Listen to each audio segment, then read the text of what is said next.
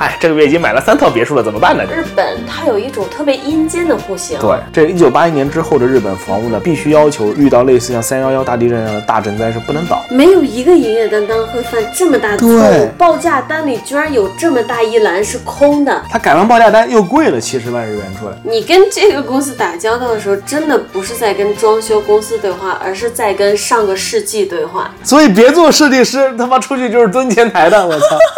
大家好，我是强迫症王阿姨。大家好，我是比他还强迫症的李叔叔，然后我还细节控，我还懒，然后我还塑料日语，但是但是作为来日本才两年的我和来日本几个月来着，可能半年吧，半年的李叔叔，我们成功在日本装修啦！而且真的装修得超顺利。好，为我鼓掌，呱唧呱唧呱唧。鼓掌，呱唧呱唧呱唧。那今天呢，就跟大家分享一下我们在日本装修的各种有趣的故事和干货。这个应该会做两到三期啊，看我们俩逼逼的怎么说呢？对，功力。其实主要还是看我这次跑题能跑得有多远。这次应该不会跑题，因为装修好玩的事情真的很多。啊，我们家猫叫了一下，大家如果再次听到也不要太介意，它就是叫了一下。然后针对最近的这两三期关于装修的节目呢，我们觉得就是说，如果你确实已经在日本生活了，然后也要装修，或者自己已经经历过装修的话，这对你来说应该是很有用的节目。那如果你未来这辈子都不可能在日本进行装修这个活动呢，它对你来说也会是很有趣的几期节目啊，欢迎大家收听。啊，对，我先说呀，这不是咱们之前就是阳台上说的那个，这回呢是我们自个儿那个小公寓的装修，这个月的月中就要完工了，对我们也决定趁这个机会好好梳理一下，咱们从之前买房到挑选装修公司，家电、家具、软装、硬装全都会讲到。嗯，咱们先按顺序从购房开始。咱们买房是，其实咱们进度还蛮快的，四月定下来的是吧？我记得。对，李叔叔是三月份左右到的日本，然后我们四月中旬就已经准备付定金了，就是对对对，一个月的时间就完成了中间这个找房看房的这个过程。我们但是我们实际做的这个功课呢是非常非常多的。对我们俩属于是功课做的很迅速、很密集，然后立刻就拍板决定了。我一个是当然是我们俩效率比较高，还有一个是其实日本的户型能挑的就没有很多。对，哎，我先说一下，就是说，举一个例子来凸显我们做的功课精细到什么地步。在李叔叔来日本之前，我自己还在网上看，我还没有去找中介去约看房的时候，我就已经做了一个非常详细的表格，详细到什么地步？我把每一个房源它的价格、面积，然后每平方米的单价，包括再往后到它的建成年数是钢筋铁骨造还是钢筋混凝土造，以及住户楼层数、新耐震、旧耐震，再到它距离超市、宠物医院、内科诊所、牙医诊所、眼科诊所等等等等，我做了总共二十多项分类。这是主表，然后还有一个副表，副表是每一个分类在我的心目中它得多少分，权重权重，对权重值做的非常复杂。总之实际上最后会发现就是个燃并卵的东西。其实没什么卵对用。，为什么呢？因为实际上就至少在大阪市啊，只要你是在室内，你真的走路十到十五分钟，永远会出现好几个超市，然后各种诊所全都有，宠物院也全都有。这种生活便利措施实在是太丰富了，日本它一个大城市市内的各种公共设施真的很密集，对，太密集了。对就比如说一个路口居然能出现三家便利店，对我们当时虽然挑的时候也很在意，比如说，呃，他在哪条电车线周边呀，也感觉是仔细的找了一找，但没有那么仔细。我们房子钱都交了以后，发现走路三分钟是邮局，对呃，走路再三分钟就，而且是都是那一块儿，是我们常用的银行附近的各种。什么齿科诊所呀、内科诊所呀，数不胜数。啊什么披萨店啊、咖啡店啊、快餐店啊、健身房呀、啥都有。对，啥都有，当时都没有刻意找，就可见日本它公共设施有多密集，这国家有多小哈。当然，其实只仅限东京和大阪吧，嗯，对对，乡乡下还就是那就嗯不太行了。这没有说乡下不好的意思啊。对对对。我希望不要有人觉得乡下不好。乡下适合养老，但对于我，就是我和李叔这种连车都没有的，就乡下那就有点。对，作死日本乡下待着还蛮舒服的，其实。啊，还有，其实日本的房价还挺透明的，你在那个政府的网站上可以查到每个地区的地价和房价，包括每一套不动产。它在过去这么多年间的所有出售转手记录以及出售转手的价格，真的很透明，而且很好找。还有一个原因是因为日本这么多年来经济一直很稳定嘛，对，你没没什么好赚的，就是怕有人去骗钱嘛，所以这些信息全都非常透明的放在网上。日本这么多年以来，物价和房价一直都很稳定。我刚才突然想到一件很重要的事儿，在你考虑什么电车沿线呀、周围购物方不方便之前，有一个非常重要的事情，就是你看这个屋子它是不是事故物件，啊，对对对，就是它里面有没有发生过，哎，就最吓人的就是死人嘛。然后去查这个呢，有一个很简单的方法，有一个网站叫大岛 daily。就是很大的岛屿的那个大岛，哇，你这个解释非常的接地气。嗯，对，大岛得鲁，你在上面，然后就查它周边的话，它都很清楚的记录着过去几十年间啊，这个某些建筑物里面有没有出现过一些怪事情，各种怪事情，比我们想象中的其实要少。我一开始很忐忑，觉得说，哇操，如果我们看到一个房，它刚好是事故物件，可怎么办？其实也没有那么容易见到。不过这个网站上的这些事故，全都是就是网民自己登录的。所以你在这网站能看到中国出的事儿，对，其实他还能看到比较少量的其他国家，包括韩国，我们俩之前有去看，还蛮有趣的。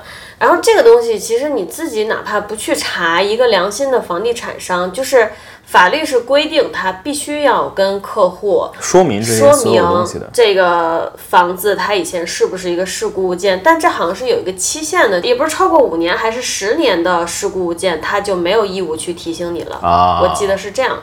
所以还是自己去查吧，自己去查比较靠谱。这个网站让我想到另外一个什么呢？让我想到美国的那个就是性犯罪者的那个网站，它网站也是个地图，然后叭叭叭一堆红点，告诉你周围有哪些性犯罪者。但美国那个性犯罪者的网站是官方的，就是所有进行过性侵的男性罪犯，他都会被记录在这个官方的网上，你是可以找到的。像我当时在那个加州的 Santa Clara 住的时候，就能看到我周围的居民区里有几个他们犯过什么案子。我真的怎么说呢？虽然说是很多都是好多年前，我记得有二三十年前犯事儿的，也有比较早的，都有，也有近期的。不知道国内有没有能不能查到这种？不知道，哪里出过什么事儿啊？这种如果大家知道，也可以在评论区哦，当我没说。不过国内现在还在疯狂建新房呢。你要找一个出过事儿的，直接买新房就好了，对吧？都是新房。先说找房源，找房源首先两个网站，对吧？一个是 Sumo，还有是 Homes。Sumo 拼法是 S U M M O，Homes 就是 H O M E S，是其实我觉得 Sumo 可能每一个只要来过日本的，应该都见过它。你只要走在路上能看到这么多这种房屋中介的这种呃小公司嘛，对对，他们一般都贴着个巨大的绿色毛绒小人。Sumo。其实我们两个觉得简单一点的话，你就在这两个网站上找就行。它俩的房源其实百分之九十九的时候是一样的，但是也会有一些个别情况是这边有房源，那边没有。所以呢，你还是需要多参考一些网站。还有一点呢，是很多人在挂房源的时候会放照片嘛。有的时候一个房源在这个网站上的照片是特别不清楚的，量也很少；但在另一个网站，它就会有很大量的照片。所以如果你看到一个感兴趣的房源，觉得照片少的时候，你把它的标题复制下来，到谷歌去搜的话。别的网站如果有相同的房源，你点进去，也许能看到更多照片的。最近 Sumo 那个拍很多广告嘛，他之前有很长一段时间代言人都是香川照之，我特别喜欢那个演员。然后他这最近翻车了，你知道吧？啊，他也翻车了。他翻车了，翻的还……我们跑题跑的这么顺畅的吗？啊，不过跟我没关系，我只是喜欢他演戏。然后还有一个是可以咨询你的那个房产中介。因为他们内部是有信心的嘛，他们可以比网站更早拿到一些房源，所以你也可以把你的需求告诉他们，让他们跟你一起同步找。这个应该全世界都一样的，因为当时咱们在美国看房的时候，其实也是他们有内部的网站来消息会比较快。咱们可以先从怎么筛选房源来讲，有必要吗？怎么筛选房源？这个我觉得每个人筛选方式都不一样嘛。毕竟有些有钱的老板，比如说我知道我们的听众里肯定有非常多有钱的老板，请你们不要了忘了点赞、关注和订阅的频道。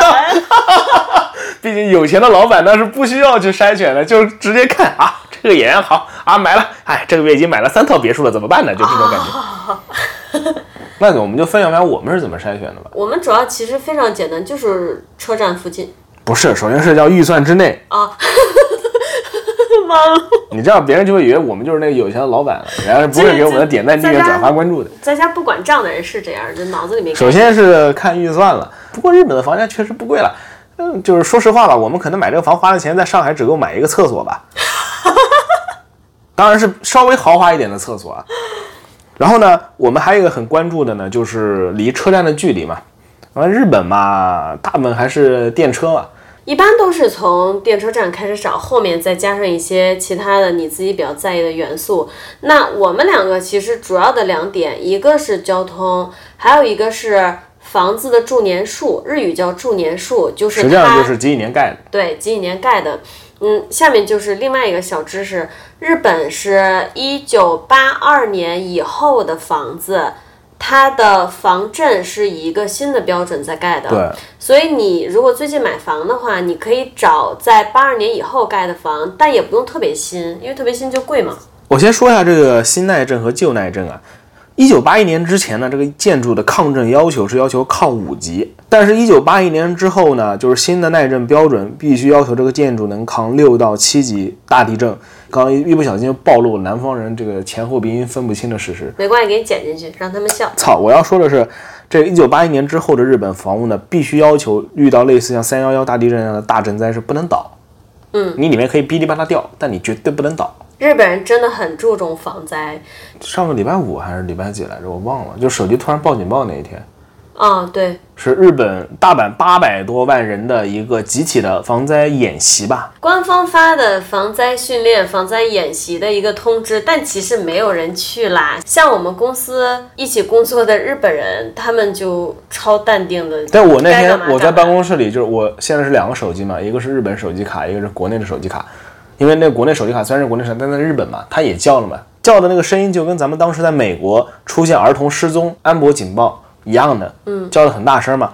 然后我一看还写的是海啸啊什么的，我还挺慌的。然后第二手机也叫起来了嘛，我就出去找那外面那几个日本人问这怎么回事儿，他们都很淡定说，哎呀，训练啦训练。然后哦，原来是训练，就那个消息是呢，为了防止涨潮，让大家练习去三层以上的建筑避难。其实没有人去啦。然后我又要吐一个很搞笑的槽了，日本海啸啊，浪头过高这个东西啊，他们叫高潮，当然字面意思啦，你就是为了说不是不是这个有聊不是我还没说完呢，后面还更好玩的，是很高的潮嘛，在我最近去的医院那旁边呢，有个高潮教习所，是的，它还有高潮题。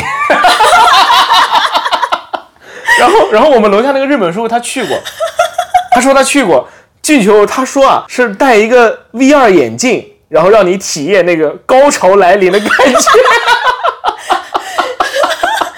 你下次要教给这个日本叔叔高潮在我们中文里到底是什么意思啊？真的怎么说呢？我每次录过都会很好笑的，真的很想笑呢。说到高潮，我突然想到，就是几个比较重要的你找房之间要查的点，除了我们之前说的，比如说房子的建筑年限呀，它的就是使用的材料啊、交通啊这些，还有是不是事故物件之外，你甚至可以查到它在不在自然灾害区。日本的网上是有非常非常多的资料，简单的就可以查到。我们当时查了，比如说我们的房就不在洪涝区。不在这个灾害区，不在那个灾害区，最后就敲定它。我来细讲一下，我记得还是很清楚。它那个网站上呢是有很多张地图的，每一张地图都是一个大阪市内的地图。比如说有一张地图，它写的是大阪有两好像几条主要的河流嘛，其中一条河流泛滥时的情况。它甚至会清楚地标明每一条河流泛滥的时候，你住的城区会不会受影对响。，它标的细到什么地步？细到用色块表示了，如果你住在这里，那么三层以下会淹；对你如果住在这里，那么两层以下会淹。说实话，还是挺离谱的哈。除了这个，还有比如说海啸来临时，地下水泛滥，地下水涌上来时候会怎样？多条河川同时泛滥会怎样？连续下暴雨超过几天会怎样？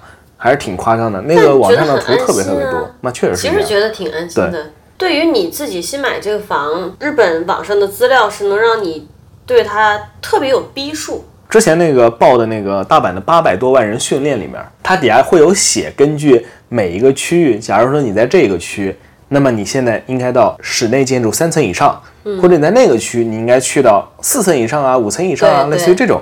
当然，我觉得他的意思就是告诉你啊，假如今天我发这警报，这个时候真的洪涝来了，你周围有没有地方能跑？如果你是生活在家里，你要搞清楚你要往哪里跑，去哪里逃生。日本的这个防灾意识啊，真的是非常非常的怎么说呢？然后当然就是中介了嘛，在哪儿都跑不开的。日本虽然也可以就是不通过中介买房嘛，但里面手续还是比较复杂的。因为日本会涉及到那一套文件。日本人他每次文件啊、材料啊需要你审核的东西特别特别多，也特别严格嘛。如果你对这个东西不太熟悉啊，哪怕你日语好的话，可能读起来也都比较费劲。它真的特别特别细致，他会很细致的讲清楚关于这个房源的所有所有信息，包括我们之前说的。它的整个建筑物周围的一些注意事项啊，公用步道有多宽呀，就细致到这个他都会讲。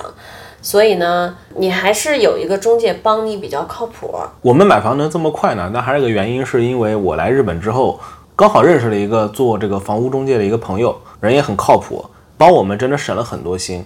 就是所以我们能做到，就是一个月之内从看房到最后下单购买。而且像我刚才说看那个注意事项说明的时候，房屋说明的时候，我们不懂的地方，他就在边上可以给我们解释，还是很必要的。还有一个就是，如果有中介啊，他可以帮你更快的拿到那个看房的钥匙。你如果自己去约，可能会花的时间更长。他们内部嘛，大家都是公司对公司嘛，所以拿钥匙拿的会比较快，特别快，因为他也是这边我们是中介，那边也是委托中介，然后。当时我们每次看到一个房源，几乎都能第二天直接就捞我们就过去了。然后还有一个事儿，我不知道你记不记得，日本它是不能竞价的，它单纯的就是谁提交这个购买意向书提交的更早，这个就是谁的，除非就是第一个提交那个人他我不想买了，然后就是排队排的最早的人就接着上。这样的一个感觉，不存在说你可能才决定去排队买这个房，但你比如说我多出一万块钱，人家就更优先考虑你，不存在这个。而且日本的房地产方面，不光是在买卖上，它在其他地方有各种防止恶意竞价的措施和法律吧，咱咱就说，这就是为什么它的房地产上不会有太多的溢价。对。咱们说回挑房，怎么觉得逼逼半天还在挑房？但当时确实是这样。挑房的话，就是我们朋友带我们看了几套房，印象特别深的是一个其实很好的户型，我们当时差点就考虑了，因为我刚才想说，日本全日本哦，它有一种特别阴间的户型，对，就是像咱们国内那种筒子楼，你上楼以后一整个走廊左右两边是一排的。房子的那种筒子楼啊，日本有很多这种，它的户型基本都是大门打开以后，走廊在整个户型的正中间一直通到底，尽头是一个采光很好的客厅。但是在你走到这个客厅之前，左右两边是有卧室的，这两个卧室的采光就很差，它的采光来自走廊，你可以想象吗？然后这两个卧室再往前，可能左边是洗手间，右边是一个独立的浴室。这些都走完以后，这条长走廊走完才是你的开放式厨房加客厅，有好的采光。然后可能那边会再带一个卧室，只有这个卧室是有好采光的。我们就非常不喜欢这种阴间户型。我最受不了的，我最主要是一般来说，如果是两个卧室的话，那两个卧室都是紧邻着外面走廊的，我觉得好怪啊！为什么要这么设计？它这两个卧室的采光、通风都是跟外面走廊连接的。其实这种户型在我们国内现在是很少见了。对，所以我们其实就看到了这个当时觉得还不错的户型，跟这个阴间走廊不太一样。结果呢？怎么说呢？感觉是一个有点悲伤的故事呢，甚至正常说吧，就是当时我们去看那个房嘛，然后我们在一楼，我我那个朋友也到了嘛，然后对方的中介也到了，咱们就一起上去。他那天早上才跟我说啊，这个他们人家是有人在住的，对，所以是屋主是在的，屋主都不在，一般的屋主都是搬走了嘛，准备赶紧滚蛋那种感觉。是，但他们家是在的，他们家是还在居住状态。然后我们进去之后呢，首先是夫妇这两个人，屋子乱是有点乱，但也不算特别脏，挺有生活气息的。有一个卧室是空的。都挺满意的，直到说是看一下卧室，那个门一开，一股大麻味儿。他们家三个三室一厅嘛，客厅那边也不错，厨房也不错，其中一个卧室是作为和室，就是日式的房屋啊，感觉更像储物间。对，我们看了以后觉得好像什么都没看，看了一个储物间，那就说看看另外俩卧室吧。好家伙，其中一个卧室是他们俩的儿子在住。打开以后，大白天漆黑一片，所有窗帘都拉着，就只有电脑亮着。其实就是个宅宅，就是很传统的日本啃老宅男的感觉，真的。然后一股大麻味儿。二十岁左右，也不怎么社交，不怎么沟通，看不怎么出来年龄，而年龄不知道。且其实当时我们是听说他们家经济上是有一些问题，对，然后一看到他们家这个小孩儿，我就立刻知道了为什么经济上会有问题。但是怎么说呢，挺替人家蛋疼的。但是最后没有选这家也是因为这个原因。还有就是他们那个楼里面住家太多了，那个嗯楼里得有几百个住户吧，有点吃不消。这有很多原因啊，一方面是不希望人这么多，人越多越容易出幺蛾子嘛。对，当时咱们最在意的是隔音，人越多隔音问题越大。其实我更担心是，如果有这么一个孩子，那么家里更有可能出现别的经济问题。对，你跟你交易的对方如果是有存在经济问题的话，就很容易出幺蛾子嘛。他不是大麻，而是有一个家里蹲的孩子，对他家庭经济造成的影响，我们很怕进行交易以后会不会影响到我们，就没有考虑。然后梦中情房他就来了，我们去看梦中情房的那一天呢，其实是我们去看房的前一天晚上。我那段时间呢有个习惯，每天早上跟晚上我都会上那个私募和 Homes 去看一下有没有新的房。那天晚上看到这个房，我觉得它不错，为什么呢？因为从平面图上来看，面积还挺大的，而且从平面图上看的话，它有三面都是窗，对，三面荧光，哎，我感觉这个好像很罕见。同时呢，看这个楼的外形，我去了谷歌地图嘛，它好像一层只有两户，它其实就像日本这种塔楼，只不过是超低配，对，超低配，我们配不上塔楼，好吧？对，而且层数也很矮。嗯，然后就到了命运的那一天，赶紧叫我们的朋友带我们去看，速度去看。而那天我是临时加的，我说这个你也加上去，我们也去看一看吧。嗯，他说行，可以。我们那天先去看的是第一间是非常老的一个房，那个房就是里面都是合适嘛，对，另外一个点就是日本越早盖的楼，它基本上都会带一个合适，越新的楼现在带合适的就越少了。对。然后呢，当时就看完这个呢，怎么说呢，就是喜悦和失望并存吧。喜悦呢是觉得这个房子也还不错吧，它也有管理室啊，然后感觉里面弄得挺干净的，如果呃装修一下、整修一下也不是不行。但是呢，确实太旧了。然后呢，我们就去了这个，我当时前天晚上看到那个嘛，哇，确实是很震撼啊。梦中情房，它真的就是一层只有两户，嗯，你的屋子跟你的隔壁家只有共享的墙壁只有洗面室和浴室那一面墙，其他三面全都是开阔的，对全都是窗，然后有三个阳台，对哇，看得我真的是哇很心动啊而。且那个房子通风和采光绝了，你知道吗？天很热，但是你只要两边窗户全打开，那个，过过堂风风吹的啊真的是根本不用空调，特别酸爽。这个房子它就是一个八二年以后的房子，对，它整体的无论是防灾也好啊，然后隔音也好啊，都符合我们的需求。那下面就要谈交易了。因为实在是能碰上这种满足我们自己需求的房太难得了，因为日本那些户型真的让人头痛，嗯所以呢，我们就说就它了。当时是这样的，当天看完回去之后，中介给告诉我们，就是在我们之前还有一个人去看，因为那天我们本来是上午可以去看的，但上午没钥匙，对，还有一个人也看过房，上午没钥匙，是钥匙是下午才到咱们这儿的，所以我们是第二去看房的。然后我跟李叔叔回来一商量，为了防止上午看房那个人，他也想买嘛，他也想买，他肯定也会回去填这个购入意向书嘛。嗯，我们晚上就立刻打印、签字、扫描，让中介明天一大早立刻就提交这个购入意向书。最后确实就是我们是第一个填写这个的。就怕梦中情况飞了。这中介中间好像也是不知道有多少人在申请的，直到这个交易完成，这个项目 close 掉了，他才发现后面还排着好几号人。真的、啊？对，是有那么三四个人排在那边那我更快乐的飞起了。总之就是说，你在日本买房啊，你看上一个房以后，你想靠竞价把它拿下来啊，是没有用的，你就对没有老老实实去排队。后来呢，交了购房申请了，都 OK 下来以后，下面那一步就是交易嘛。其实我们这交易过程中还遇到过一点点的小插曲。当时呢，是我们去签完这个签完合同嘛，然后这个合同是要这个卖主去签的。但是呢，我拿到手的卖主签字的这个字啊，真的就跟是我小学可能啊不是，是我幼儿园写的字那种感觉幼儿园不会写字，啊啊是小学嘛？反那我觉得我小学字儿写的比他好看，就真的像虫虫爬。当时其实我心里是慌了一下，我也很慌的，我觉得这样不行。对。我当时是希望跟他见面之后，让他再重新写一次的。结果观众朋友们，你们猜为什么这个字一个成年人写的像虫虫爬一样？我见面之后，我震惊了，我觉得我实在不好意思让他再写一次了。这大哥呢，我觉得他年纪真的不大，四十岁不到吧。四十岁出出头最多了，这大哥是卖酒的，他可能喝酒也喝得太太疯了，喝到自己坐在轮椅上抽了，已经中风。呃，我们不知道，他说是中风，已经中到坐轮椅了。我们估计是喝酒喝的。反正就是给我递名片时候，那个名片抖的嘞。我当时看了，我接过就是算了吧，算了吧，别了，别了，别别了。抽签了，他章也盖了，就算了。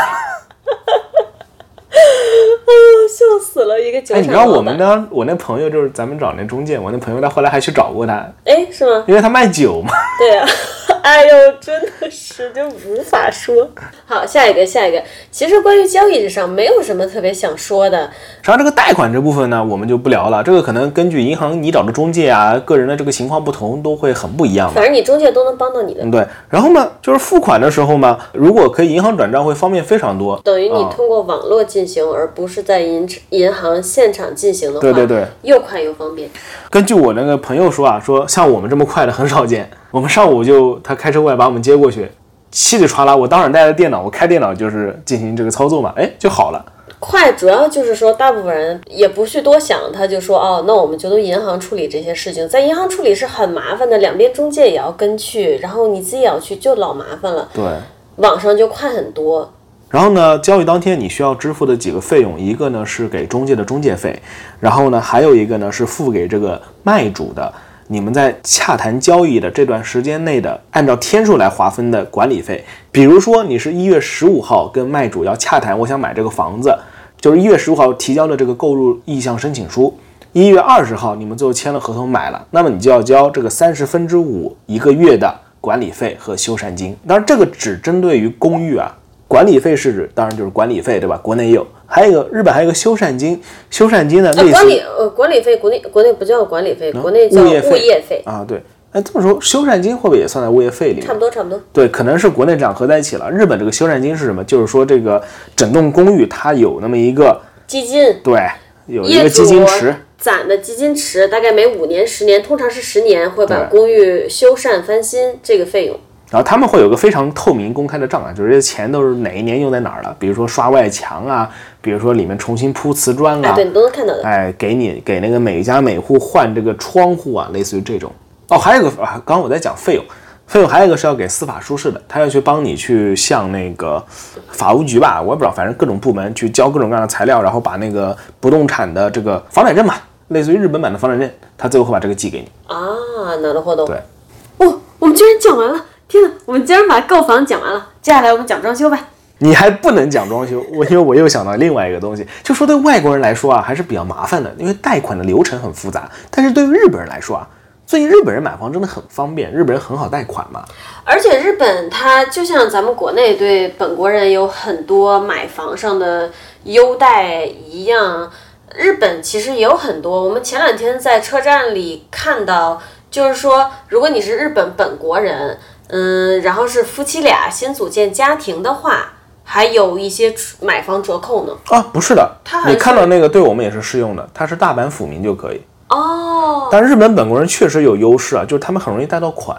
对当然外国人人家银行不贷给你也有也也情有可原，谁让你什么就跑回国跑了嘛？嗯，咱们就说大阪现在近期是有这个支持新婚夫妇也好啊，或者新结成家庭的人也好的这种购房福利，大家可以去了解一下。但是我记得实际福利内容不是特别多对，不是特但。是怎么就就是有比没有叫强？我记得叫新生活支援活动。对，然后我要说的就是，我之前听我朋友说嘛，就是很多日本的上班族啊，会闲着没事儿就搞一套房，贷款搞一套房，我有听说过他。很容易贷嘛，他也不为别的，他就为每个月给自己多赚一点喝酒的钱。为什么呢？他贷一套房，他用每个月的这个房租收入减掉还掉的房贷，剩个两三万日元，就多喝一两顿酒，自己给自己补贴生活。哪天他不想要了，就把房子卖掉，他就等于白赚了这么几年的酒钱。是也挺有趣的。当然，这也是侧面反映出这个还是比较稳定的嘛，要不然这种事儿是玩不来的。对，哎，然后又回到刚那个，我因为我之前不是说嘛，日本可以查到每个地区的房子房价走势嘛，真的挺稳定的。我看咱们就是购买房屋那一块儿嘛，二二年跟十年前差距真的就一点点。是是，我当时也记得看过那个数据。对反正买房阶段，其实在日本买房、装修这些，你自己功课做的够多，是比较安心的。它不会出现一些说你功课做足了都有可能被坑的情况，这基本不可能的，对，除非你的脸超黑。那现在是不是终于可以说我心爱的装修阶段了？确实可以了。朋友们，你们猜刚才又发生了什么？刚才李叔叔呢，我们录了多久啊？我觉得我们得录了一个小时。其实我也觉得录了非常长的时间，然后他发现他忘记开录音键了。是的，哎，我跟你说啊，上次也出现过这个事儿啊啊！我们是不是应该干脆就做一个每一次都有录播事故的吉尼斯记录算了？我们还要有点自信了，肯定有选手比咱们的录播事故更多的。哎，这个频道改成李叔叔和王阿姨的录播事故算了。不要改成逗比李叔叔和正常王阿姨好。哦，我太难了，我对不起你。总之继续吧，这个呃，我们现在要要调调整情绪啊，要要回到刚刚那个，假装我们是第一次聊这个事儿啊。那现在我们可以开始聊装修了。没错，天哪，我要哭了。装修应该是大家比较关心的东西啊，因为这个真的最有趣。更何况就是我们之前也说过，我老爸对我爸这边住所，他外面不是做了一个阳台廊架嘛，当然被这个中国的这个装修阿姨给坑了一下的对没。有听过的朋友们，不了解我们在说什么的人，可以去回顾我们的第六期。中国人不骗中国人，如何在日本被中国装修公司坑到自闭？哇，这个记忆力绝了！可不咋的。我们俩其实，在计划装修的最初呢，就没有想说因为语言上的问题而避开日本的装修公司。嗯，我觉得其实不用特别担心语言的问题。我们俩属于特别莽的那种人，尤其现在二十一世纪了，你的各种帮助你解决语言问题的手段是非常多的。像我们刚开始弄装修的时候，我觉得我自己可能也就是个语法上是个 N 三的水平，但是口语上绝对没有 N 三，因为刚到日本还没有适应的话，你是张不开嘴的。王阿姨呢，我觉得她也就是一个 N 三上下的水平，但由于她这个人比我还忙，沟通不了的地方呢，他能画画，他能手舞足蹈，呃，他还脸皮厚，所以他口语其实估计有个 N 二的水平。我都不知道你是在夸我还是在损我。夸你夸你，在夸你。反正我们俩大概就是在这个口语水平的时候就上了，有很多工具可以帮助你达到你沟通的目的。首先，你能做的最简单的一点就是把自己对于装修的需求先用中文给做一个文档列清楚。像我们呢，最终就是做了一个 PPT 形式的东西，结合图片。呃，你最开始做这个中文文档的时候呢，是可以直接把它机翻成日语的。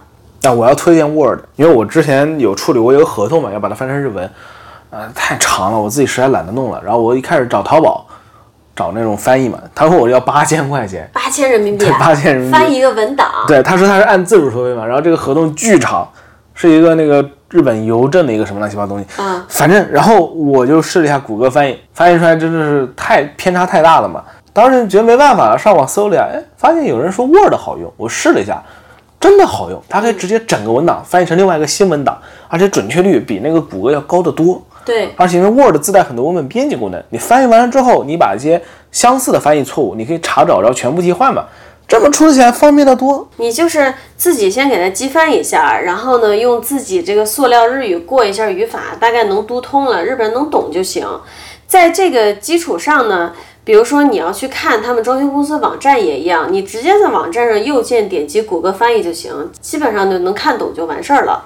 这些都做完了以后呢，我们就是把这个翻译成日语的文档结合上了图片。图片呢，是因为我们比较幸运的话，王阿姨刚好自己也是做设计的，她最终是提供了比较精细的平面图，甚至不止一张。比如说第一张平面图只是全无尺寸，第二张平面图呢是用来标注新的插座的位置的，等等等等。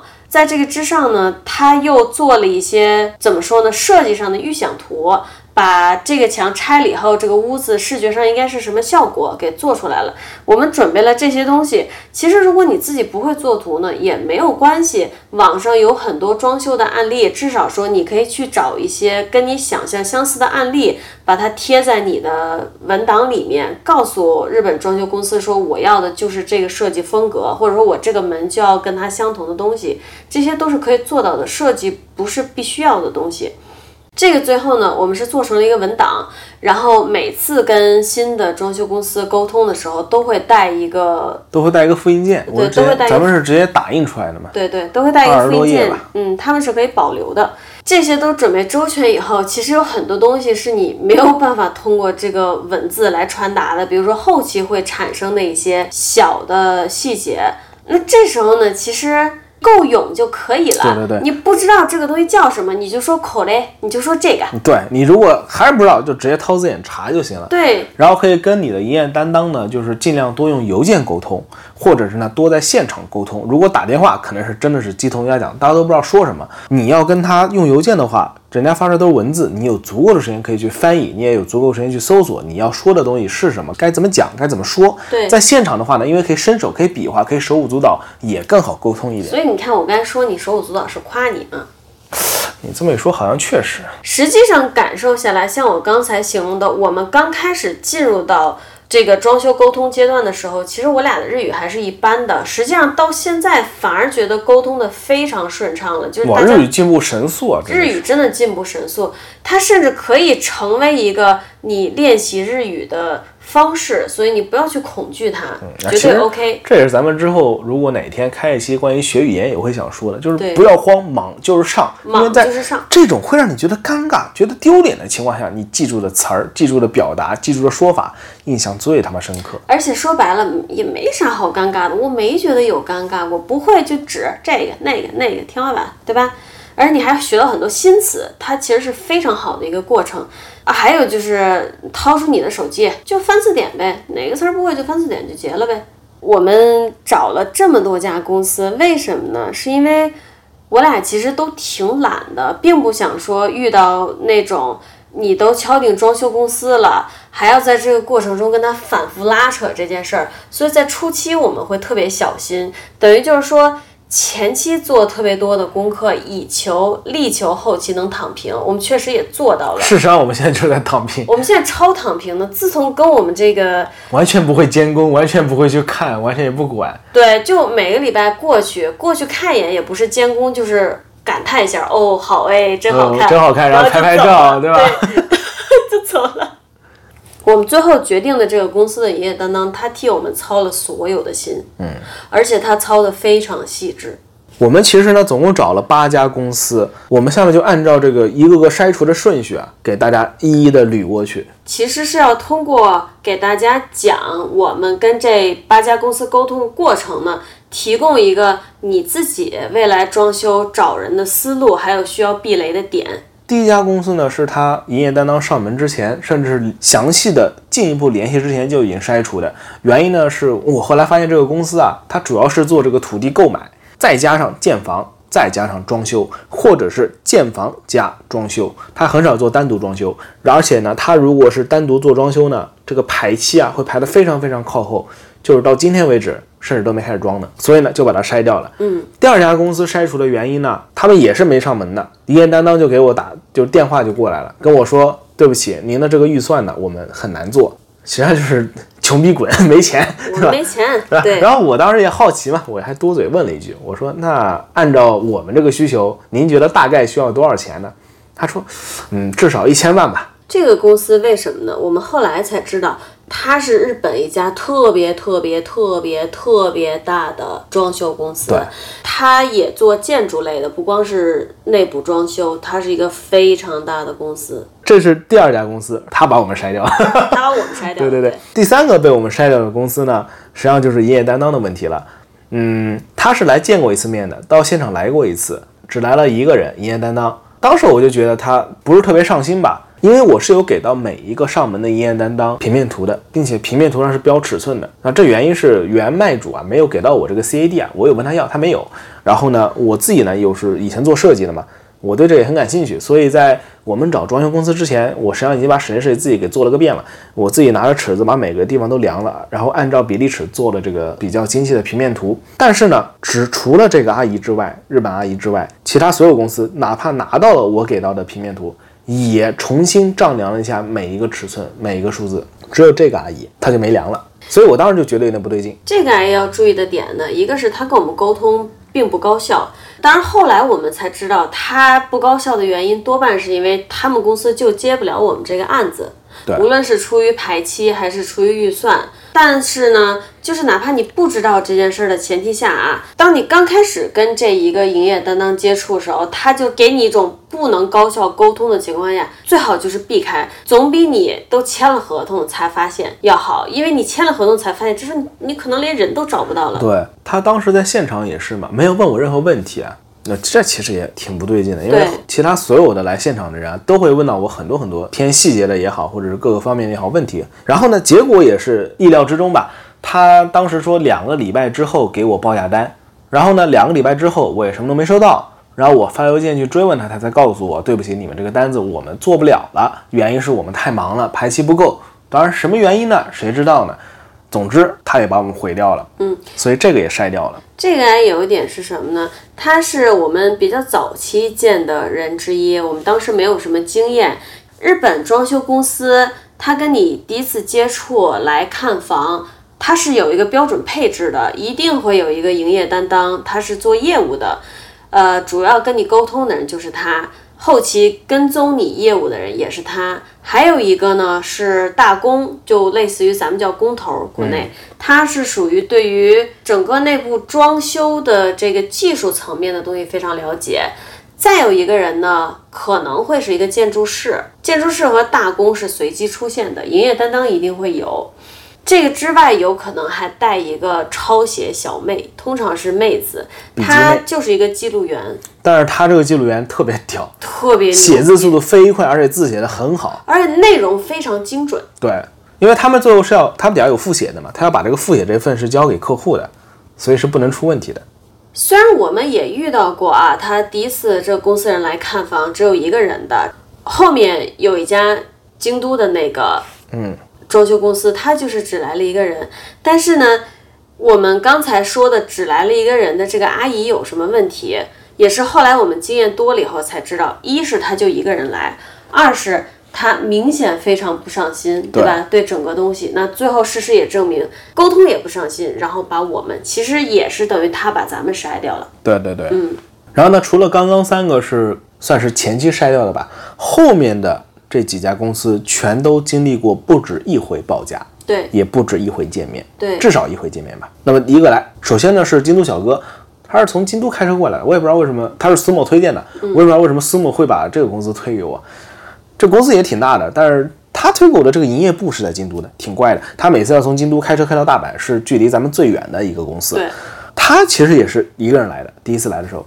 但是他做事儿很干练，干了特别多事儿。他当时来的时候，先是跟我们见面谈了一下，然后我把那个我之前提到我那个文档交给他嘛，他看大致看了之后，他说 OK。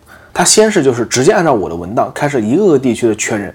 这边有什么做法，他全部读一遍，有什么他不懂的就做笔记，不懂的就问我，然后在后面哗哗全部看完，全部过完之后呢，他已经问了很多问题了，然后呢就开始去量尺寸、拍照片，哇，真的是印象很深吧。因为通常像他们这种来看房的标配是，呃，爷爷担当跟你交流，然后呢。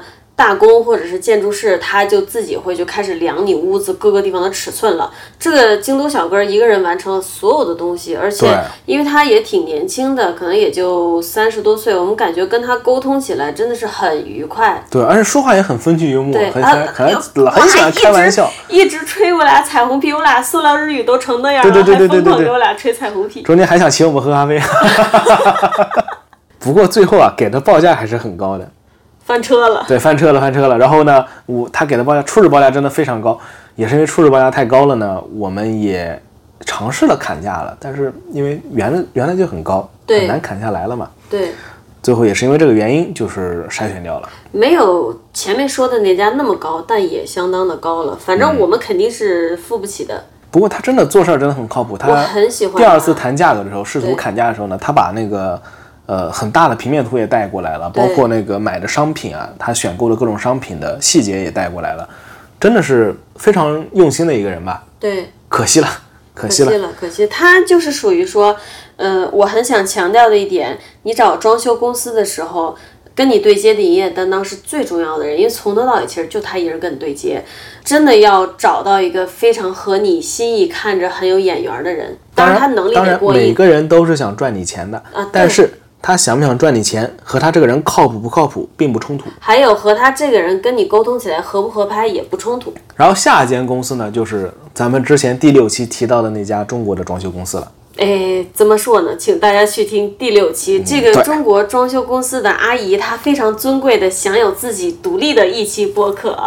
没错，然后这里呢，联动就来了，因为他带来的那个大工就是工头，就是咱们第六期里边提到的那个工头 C。对，提到那个批评过他的，你就是说的有点说不清楚，是这个工头批评过这个阿姨。对第六期里我们有提到，这个工头他非常真诚的批评过这个阿姨。这个工头在第一次跟我们见面的时候，也是给我们留下非常深刻的印象吧。对，一个是大板枪叔叔，这我要插一嘴啊，来的几乎所有的营业担当，因为咱们大阪嘛，就除那个京都来的小哥，其他基本上都是大阪人嘛。对对大家刚进门都是很努力的说着标准语，就日本版普通话。对然后呢，敬语加标准语，但是一般聊天过了二十多分钟，就会自动又变回大阪腔了。对，你就可以想象一下，比如说跟你对接的这个业务员，他是一个广东人，或者他是一个东北人，然后呢，一开始还很努力地给你讲普通话，说着说着这个味儿啊，就又回到了家乡。但是这个大叔呢，就是跟外面的妖艳贱货不一样，非常的清新脱俗，从进门开始就是味儿非常浓的大阪腔。对他才不管你听不听懂，他也不管你是不是中国人，鬼啊！为什么给我印象深刻呢？因为我们家我们家的猫吧，十八岁了，我们家的老奶奶年纪大了嘛。哎，如果感兴趣往前听我们关于我们老奶奶那一期，她现在年纪大了，半夜经常会发出非常诡异的叫声，就是我学一下，就是类似于哇，就是这样的声音，会疯狂的叫。我们非常担心影响到邻居，所以每家公司来，我们都会问一下能不能做隔音，做隔音要多少钱。隔音呢，指的不是简简单单隔音，是要做吸音的吊顶，然后防音的地板，包括墙壁、窗户、门都要做处理。这个花销是很巨大的。一般来说啊，装修公司听到这种要求啊，你们客人居然想花这个钱，那我肯定要冲上去干的。你花销越大，它里面的利润空间自然就越多嘛。人家客户都提了说要做这项内容，我为什么要回绝他呢？我做了还有钱赚，对不对？这都不是说奸不奸商了，而是一个很单纯的哦，他说了我就做。当然了，当然了，当时来过咱们这边见面的，到现场见过面的所有公司的代表都说没有必要做。但是这个日本大叔的回答是最有趣的，因为其他人的回答呢都是很日式的那种，嗯，您的需求我们知道了，但是呢，我们觉得应该没有什么必要去做这个，嗯，这是别人的回答。日本大叔的回答，如果我尽量把它翻译成中文，就是非常的直白，哎，没得没得必要，没得必要。他回答非常快，所以就是说，日本人他也不是圣人，他也会坑你，嗯，但总的来说，这个坑人的比例还是小的。你从我们找的这几家装修公司里，就将近十家装修公司哦，没有一家跟我们说你要做隔音，对，每而甚至每个都跟我说你不要做隔音。大体上日本人还是比较就是老实的，对，我觉得还有一个。原因就是，日本现在经济水平也没有差到说需要他们这么无奸不商的去搞一些这种事情，他就踏踏实实做业务范围内的东西就够他好好生活，所以他并不会去敲诈你或者是欺骗你。其实甚至啊，我们之前不是还去找过另外一家专门做隔音的公司，它不是个装修公司，它就是做像音乐教室啊、钢琴教室这种专业隔音的。嗯，当时我们去也去他的 showroom，就是怎么 showroom 叫展厅吧，展厅去体验了一下嘛。然后当时跟老板坐下来谈嘛，他当时给我们看这个价格单嘛是非常贵的，一个房间的价格就要就要多少五做六十日元吧五六十万日元，很贵的。但是他也说嘛，他问，请问你们为什么要做这个？我们跟他解释了我们这个猫这个原因之后，他也是很直白的说，也许没有这个必要。日本这边的话，通常他们装修公司会觉得你要做卡拉 OK 房或者要做琴房，你这时候才需要一个隔音室。嗯，根本不会有人说很怪的说，为了我们家猫总叫而做一个隔音室，没有。哎，可见我们家老奶奶杀伤力真的是非常强。对，说到老奶奶，刚才王阿姨没有说清楚，大家有兴趣的回去听前面有两期九十八岁老奶奶坐飞机，讲的就是我带着我们家猫坐飞机的啊、故事。对对对对对，我操，我们主题是在哪儿了？呃，主题盘完上面的装修公司，要盘接着盘下啊，没没没，还没盘完呢。但是呢，我们最后筛掉这家中国阿姨这家公司呢，跟这个公投其实没有什么关系。嗯，主要呢还是这个阿姨这个公司让我觉得觉得有点不靠谱，主要体现在三点上面。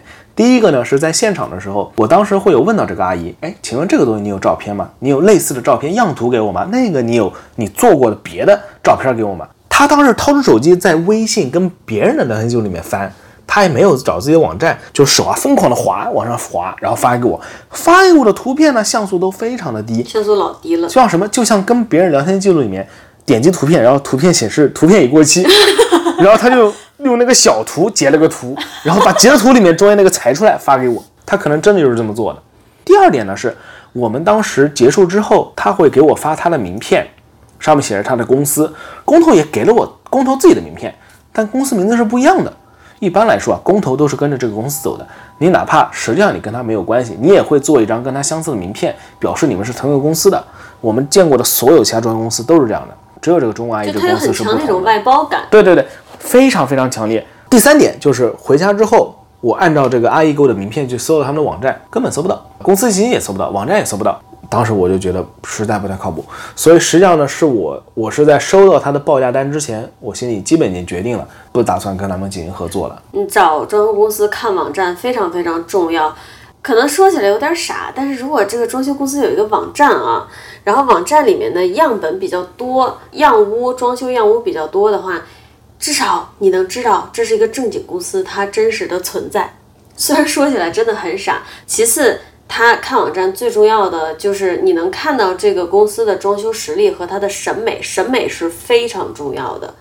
它其实最终决定了它能不能做到你想要的装修样式嘛？比如说你想做的某一种风格，对，至少他要曾经做过类似的，对并且能做出比较好看的。那我们接着，接着呢是一家日本的很老的公司，我们就管那个营业担当叫老爷爷吧。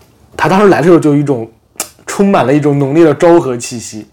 他们是来两个还是三个人？你记得吗？爷爷当时是两三个人吧？跟他们说了也没说，反正来的都是昭和大叔，充满了那种昭和气息，而且充满了实干派的气息。我们有很多美观上的要求嘛，爷爷都会非常直白老实的告诉我们，这个没有必要，我推荐你一个更实用的、更便宜的做法。对你真实的感受到了时代的差距对？，在爷爷心中呢，可能没有不存在什么美观，只存在实用省钱。你跟这个公司打交道的时候，真的不是在跟装修公司对话，而是在跟上个世纪对话那对对对，种感觉。真的很有那种感觉。对，不过爷爷真的很非常的耿直，我觉得他特别好的一个他爷爷，特别好而且他还他给了我们非常多省钱的方案。对，而他还跟我们讲说，他很多很多年前也去过中国。其实大部分日本人还也不能说大部分，反正我们遇到过的日本人还是蛮友好的。嗯，哎，那你要你要这是另外一个话题。你如果再往上，再昭和味道再浓一点，可能就不一样。不可以，不可以，不可以。这个爷爷他也挺好的，但是这家我们不能选用的原因就是时代感过浓，对对对，满足不了审美需求。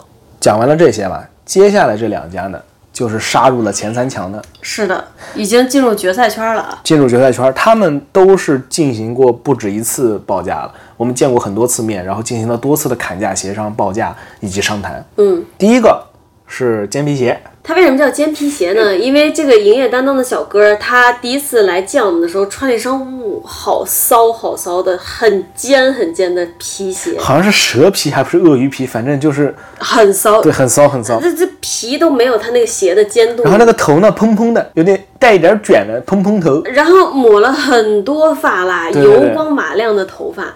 我说实话，我看他我不觉得是个营业担当，感觉就晚上要去牛郎店上班的那种。是的，，是的，有点那感觉。然后这个小哥其实他的故事也挺多的。为什么是他来我们这边做营业担当呢？是因为一开始我们跟这家公司沟通的时候，哎，不是，啊，这这题我会，让我来答。这家公司也是苏沫推荐的。我一开始跟苏沫就是填表的时候，我好死不死在备注里面加了一句话，我写我不是日本人，如果可以的话，请给我找一个会说中文的或者会说英语的。在我们两个的跟日本人沟通的经验里，就是说下次这种事儿真的大可不必。你可以让他，你可以让他找会说中文的，会说中文的，OK，没问题，因为不会有日本人学中文的，会说中文的都是本土中国人，但是他们会说英文你也不能绝对的说没有日本人会学中文的，但是，呃，我们客服什么的真的很少，见的。当你要求中文的时候，他能给到你的中文选手都是比较靠靠对，谱的。一般都是本土中文但。当你要求英文的时候，哎，这个事儿他就没谱起来了。哇，我们什么时候可以做一期，我专门给大家模仿一整期的日式英文和 和中式英文？头要掉了。当时就是这个原因，然后他们总公司呢就把这个小哥派派给我了。这小哥他有加拿大留学经验，对，朋友们注意，加拿大留学经验，而不是流利英文，哎呀，特别搞笑因。为他没有流利。实际上跟他见面之后就没有说过英文，对，直到有一次去他公司跟他面谈的时候，当时你好像上厕所了，我们两个在那儿无聊就扯皮嘛。我当时就问到他，我说：“哎，这么一说，我记得总公司把你推荐的时候，他说是你有加拿大留学经验，那这么说英文你也 OK 喽？”他说：“不对，完全不会讲。然后你就不懂他”我当时在风中凌乱了，所以为什么？为什么？为什么我干嘛要加那么一句啊？真的觉得对你就不懂他们公司把这个营业担当派给我们是图个啥？这里其实我觉得很难受的一点是，这个公司真的很有竞争力，而且他们公司是第一个给到我们怎么能在地板上节省经费的方法的公司。我就想说。呃，如果他们公司当时没有派这个弟弟来做爷爷担当的话，很有可能我们最后会选择他。很有可能最后会选择他，因为我们家的地板是，嗯，经费不够我们扒了重铺。嗯，尖尖皮鞋尖皮鞋弟弟就跟我们说，现在有一种薄的地板是可以直接铺在原地板上面的，这个就省了很多铺设费用。其实挺好的一个尖皮鞋弟弟，但是呢，太不靠谱了。这个尖皮鞋呢，它有点缺根筋，就人傻傻的，就很年轻，充满了一种你每次见到他，他都仿佛刚刚睡醒，就这样的感觉。他第一次上门，完全没有什么异样，我们都觉得他还是挺靠谱的。而且他是所有这些公司营业担当里面给我们最多敬语地域攻击的，人。哎，一个去加拿大有留学经验的人，居然是敬语说的最勤快的人，对，然后日语的敬语是众所周知很恐怖的一个东西，根本听不懂呀根。本听不懂。众所周知，应该说我们都是死宅了，都是各种看动画片啊、看剧啊这种学的日语。这里面敬语其实覆盖率真的没那么高的。敬语覆盖率真的不高的。这个尖皮鞋呢，第一次上门挺靠谱的，然后事儿也处理得很好，还带了一个笔记员妹妹，嗯，带了个笔记员妹妹，没有带那个建筑师。后面就开始展露出他的不靠谱了。后面就像变了一个人一样。对对对，他第一次给的报价价格非常非常好的，很很诱人。它价格是最便宜的，甚至比之前那个中国阿姨给的报价要便宜。在此之前呢，我一直以为这个中国阿姨他们公司给的报价绝对是所有日本公司里面最便宜的，没想到这个煎饼姐给的报价比他还便宜。然后呢，我就约他进行了第二次的洽谈，结果我就发现这问题太多了。首先是他当时在现场，他要给我们解释这个报价单里面内容的，他一页一页翻，翻到一页发现里面有很多数字是空白的，他自己诶都过了自己愣住了，我操！他当时真的是，诶，これは哦，然后说对不起，忘记填进去了。 我当时自己看的时候，我以为这边空白的地方是就是没有没有这一区间，没想到他是忘记填了。你感情忘记填了？所有其他的装修公司没有一个营业担当会犯这么大的错误，报价单里居然有这么大一栏是空的，你这个报价是会差很多的。因为我是给每个公司都提供了非常详细的这个 PPT 的嘛，他能看到我需要的每一个东西嘛。别的公司顶多就是出现一些他帮我们加了一些我的文档里面没写的东西，他觉得我们可能需要，但只有这个煎皮鞋小哥漏了好多东西，他有自己的想法，他漏了好多东西。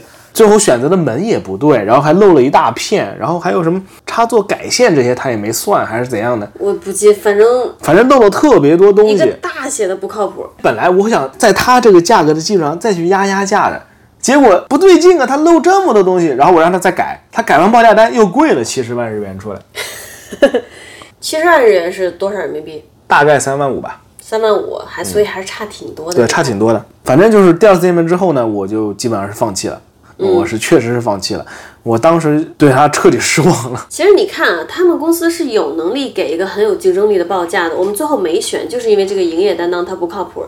但为什么派给我们一个不靠谱的营业担当呢？是因为我们之前要会英语的人。也就是说，你设想一下，如果我们当时没有说这句话，然后还是跟这个公司沟通，他直接就派一个普通的业务员来，搞不好最后就跟他签了。对，不过他也杀进了三强，对吧？他也是挺不错的了。对主要还是最开始的价格太诱人了。然后我想，如果他能把这些都修正、都改了，他其实修改之后价格还是挺诱人的。这弟弟还蛮有趣的，对他还有一个耿鬼头像。哦，对对对，你说到这个我都给忘了。他还有一个问题，他回邮件回的慢，有时候打电话找不到人，回邮件回的慢。我当时就问他，能不能给我一个你的 Line 的联系方式？Line 嘛，就是类似于日本的 QQ 或者是微信这种。嗯，他当时还有点不太好意思、不情愿，然后就加了。加了，我立刻知道为什么了。他头像是个梗鬼，就是《宠物小精灵》那个梗。然后呢，他的这个背景图是他们家的傻狗。那一瞬间，我突然明白为什么在你工作的时候，还是不要用这种二次元憨批图当头像的。这个确实会给人留下一些比较憨批的印象哈。对，确实会让人觉得我跟你可能做朋友可以，但做业务还是算了算了。像我刚刚说的，他哪怕加了这个七十万，价格还是比较诱人的，还是挺便宜的。嗯，但是你后来就会知道，有一个靠谱的营业担当真的太重要了，你家里每一个细节都要靠他，所以这个小哥儿他绝对是不行的。对，所以我们还是把它筛掉了。再下一家公司是这么多公司里面唯一一个女性营业担当的。哇！我第一次看到，我当时觉得我就非他们家莫属了，你懂吗？真的，我第一次见完面，他那个姑娘给人感觉真的是太靠谱了，太靠谱是。所有公司里面最靠谱，并且最有现场就是控制力，控制力超强。一个是控制力强，一个是高效，一个是沟通能力强。我只能说，我第一次见到他，可能就已经爱上他的程度。而且大阪枪也是最重的，啊，他的他的比那个大阪阿叔的枪还要重。对，真的就是那种你看到他就觉得我想让他做我营业担当的人。但后面有一段后话要说，其实我们接触了现在这家公司的营业担当，就是我们最后选用的这家公司营业担当以后，发现这个妹妹她其实也有一个缺点，对，她有点过于有攻击性了，也不是攻击性，就是说非常迫切的希望客户接受自己的观点。然后你想在这个大概两到三个月的来回沟通中，如果你一直是跟这样性格有点急的人沟通的话，你其实也会有点累的。我们最后自己定的这个公司的担当，它是一个沟通起来恰到好处，不会让你舒适吧对，不会让你觉得很急，也不会让你觉得很慢的人。嗯，这个妹妹有个事儿让我印象非常深。我们当时呢，玄关开门进来之后是有一个凹进去像展示柜一样的一个区域的嘛。对，它当时底下是有墙的，其他所有公司呢都是表示这个墙不知道能不能打。只有这个妹妹，这个妹妹当场吩咐另外两个人，就是你去对面就量什么的尺寸，她当场进行计算，效率真的是快到飞起然。后发现这个墙可能是能打的，对，结果真的是可以打的。它还有很多很多的细节。还有一个就是我印象非常深，咱们当时有一次在他们的办公室见面，当时是李叔叔说要看一看什么颜色的地板还是墙纸，我忘了。他们这种装修公司嘛，都是有很多样品的嘛，本子的，每一本都特别厚，大概有有一个巴掌那么，厚对。有地板的样品啊，墙纸的样品样品啊，所有东西的家装样品都有。对，这个这个妹妹就当时跑过去，手抄起一本，打开一翻，就是大拇指在中间抓了一页，一翻，往后翻了一页，就翻到了李叔叔说的那。业务能力非常强的，这个我是真的佩服，对，这是我真佩服。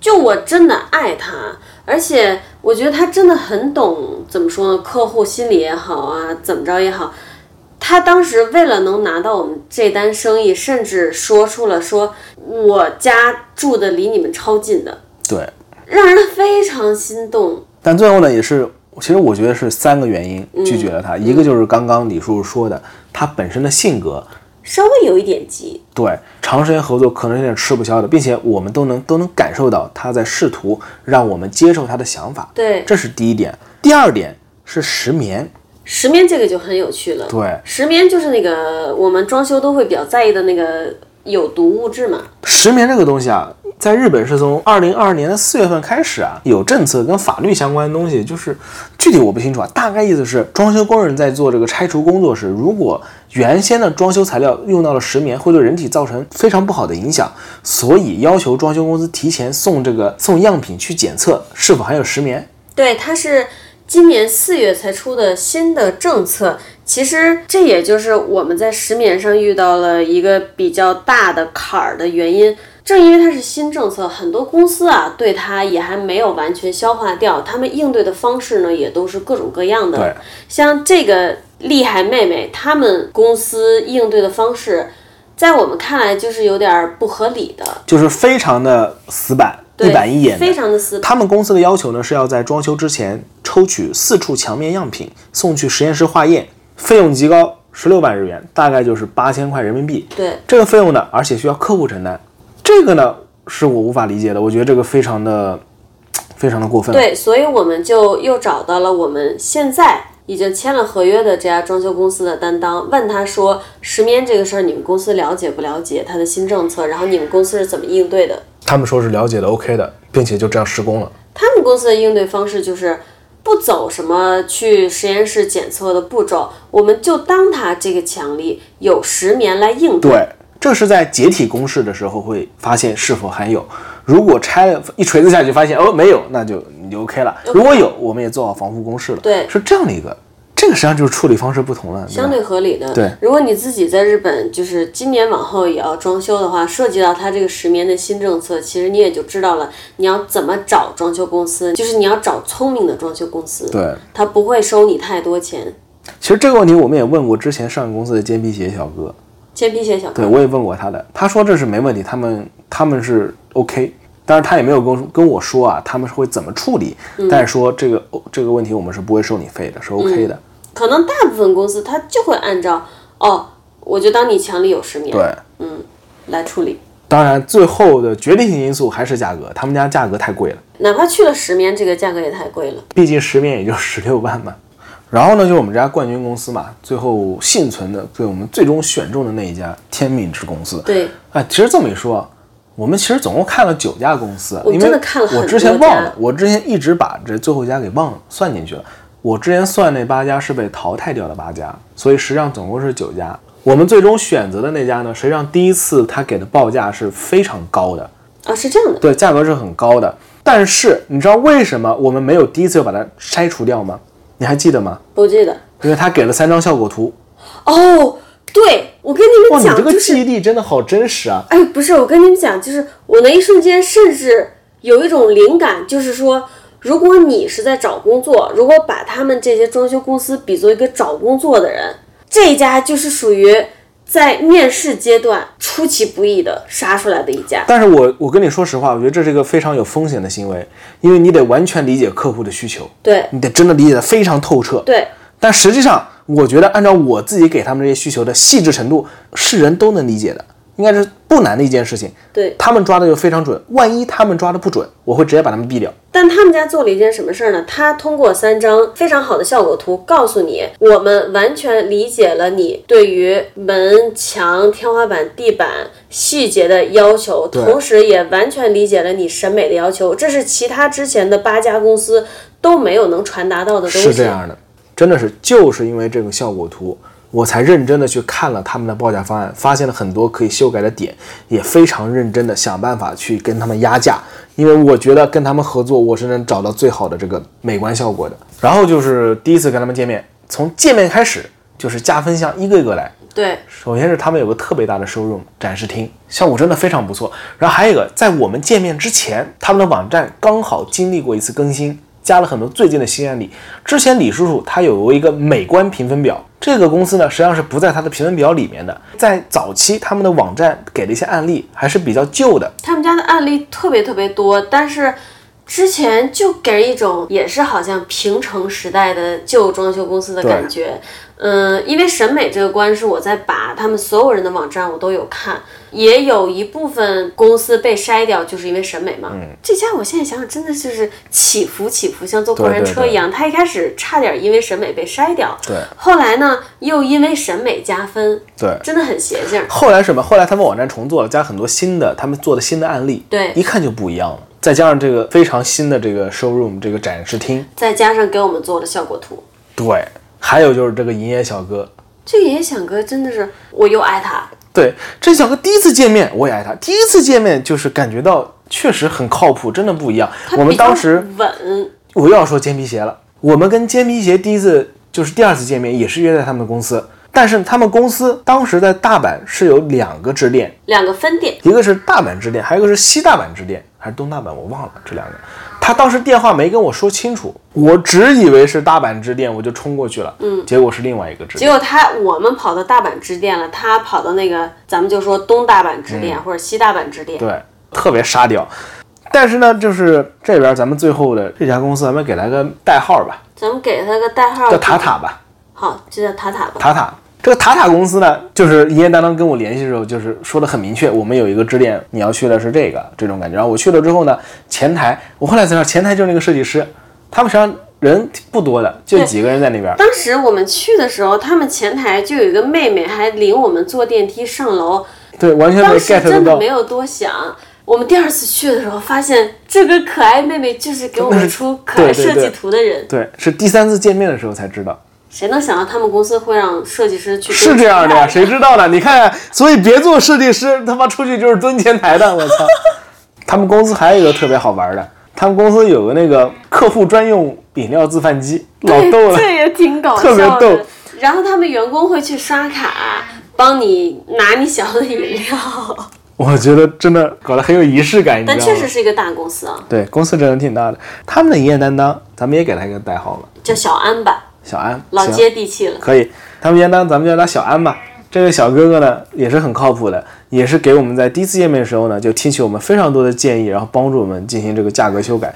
谢谢他这三张效果图，让我认真阅读了他的这个报价书嘛，我发现了很多问题。首先是咱们在小安第一次见到咱们，在咱们公寓那边，当时我提过一句，我说这个地板能不能找平，因为扫地机器人这些原因，对，因为我们想弄扫地机器人，但是他可能误解了，他把它找的过平了，啥意思？他地板铺了不止一层。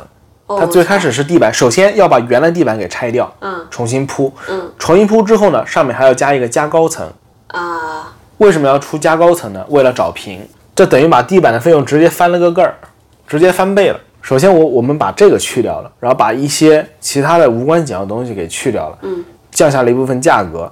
然后呢，又把地板的做法换成了之前这个煎皮鞋小哥，他可能是做出最大贡献，就是告诉我们地板可以这么做了。实际上这做法真的不错，因为我们前两天还去看了嘛，地板已经铺好了。没有，他给我们提供很多快乐。对，真的快乐真的非常多。我们把地板的做法也改了，改了之后呢，又跟他说我们的目标价格是多少。其实我当时报的价格就是煎皮鞋小哥第一次给的价格。嗯，我说我们要这个价格，希望他能做到。他也尽力的帮我们去压了。他最后就是这个价格，你知道吗？但是最后是虽然是个价格，但是去掉了一些窗子啊都没算嘛，但是也是达到了咱们的目标价格。哇，真的很感动。很感动。他们公司，咱们可以总结一下几个优点：设计图是一个非常大的卖点，对，营业担当说话的这种恰到好处的方式，还有他跟我们从最初看房到现在装修接近收尾中间，我们沟通他没有出过一次纰漏。而且回复邮件回得非常快。对，再次就是他们公司的展示厅也是能让你看到它的审美以及它的最高的工业水准，报价呢又在我们能接受的范围内，基本就是完美了。那当然，我们最后也选了他们家。嗯，现在呢，公示已经进行了一个多月了吧？我们正常公示应该是一个半月，但是日本最近中间有一个一周的长假期，他们就休掉了嘛，不然这会儿其实基本应该已经完工了。到今天为止还没有找到槽点。没有找到槽点，找不到槽点嗯，我们是大概每周会去看一次，每次去，比如说，哎，门装好了，一看颜色是对的，地板装好了，一看，哎呦，颜色非常好看。其实这一期咱们到现在也说了很多了，嗯，我简单给大家总结一些注意事项。首先呢，你就是多找几家，不要嫌麻烦，多找几家装修公司，你也不要去恐惧说，呃，我日语不好啊，我一定要去找中国人的公司啊，不用这样的，这样你等于是缩小了自己的选择范围。其次就是一定要挑好你的营业担当，他得要是沟通上高效、靠谱、细致。同时呢，你跟他说话，你得感觉愉快，你不能找一个说他前面都满足了，但你跟他说话就觉得不怎么开心的人，这也不行。然后他得足够了解自己的工作。对我们最后选中那家公司的担当，你就觉得他像一本装修的百科全书一样，他就好到这个程度。实际上之前我们提到那个公司那个能干妹妹，她也整个就是一个装修百科全书。对，小安牛逼。小安牛逼，爱他。那其实这几点是最重要的，其他一些细节呢，我们前面也都提过了，大家可以自己去感受一下。